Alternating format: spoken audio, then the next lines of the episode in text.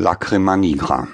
Am dritten Tag der Fastenkur, die eigentlich sechs Wochen dauern sollte, begann sich Lauras gesamtes Körpergefühl zu verändern. Eine gewisse Leichtigkeit nahm von ihr Besitz und erfüllte sie bis in die kleinste Zelle.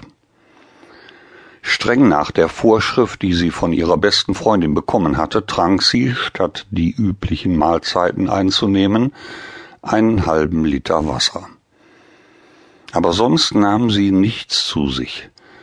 Da war sie ganz streng mit sich. Heute fühlte sie keine rechte Lust zu zeichnen, obwohl das ja ihr Beruf war. Glücklicherweise hatten sich die Auftraggeber dieses groß angelegten Werkes das Laura gerade in Anspruch nahm, schon mehrmals als nette, umgängliche Menschen erwiesen, die einen Aufschub mit Rücksicht auf ihre kreative Unzuverlässigkeit ohne nennenswerte Einwände akzeptieren konnten. Laura kam auf die Idee, einen Spaziergang im Garten zu machen, eine kleine Pause, eine Ruhe, ein Verweilen an der frischen Luft. Sie öffnete die Haustüre und entdeckte sofort die schwarze Träne auf der Eingangsstufe. Vollkommen schwarz, etwa so groß wie Lauras Daumen, glänzte die Träne in ihrer wunderschön gewölbten Glätte. Laura ging in die Hocke und streckte ihre Hand nach der Träne aus.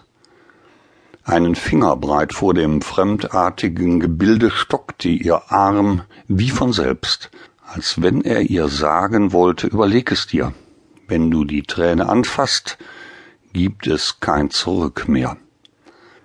Die Sonne näherte sich dem Zenit und er strahlte an diesem Maitag mit ganzer Kraft, voller Wärme und in völliger Windstille.